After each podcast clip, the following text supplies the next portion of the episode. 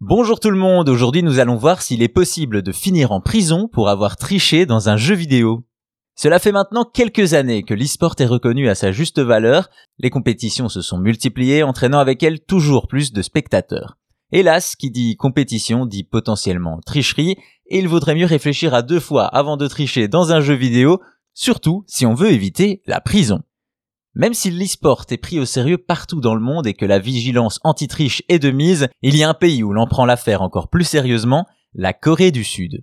Ce n'est pas étonnant quand on sait qu'il s'agit de la terre sainte de l'e-sport, qui possède tout de même le deuxième plus grand nombre de joueurs professionnels, juste derrière les États-Unis. De ce fait, la Corée du Sud fait régulièrement évoluer ses lois sur le sujet et y a inclus de punir les joueurs qui auraient la très mauvaise idée de tricher en compétition officielle, des sanctions très sévères qui peuvent aller jusqu'à 5 ans d'emprisonnement et de lourdes amendes. Certains en ont d'ailleurs fait les frais.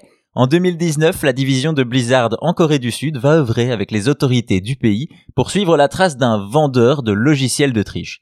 Celui-ci aurait généré plus de 180 000 dollars avec ses activités et encore plus de parties gâchées.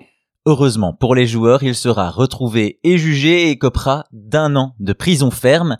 Il y a eu évidemment d'autres affaires de ce genre en Corée du Sud et ailleurs, par exemple en 2021, le plus gros réseau de triche de jeux vidéo au monde ayant récolté plus de 750 millions de dollars a été démantelé par la police chinoise avec la collaboration de l'éditeur de jeux Tencent.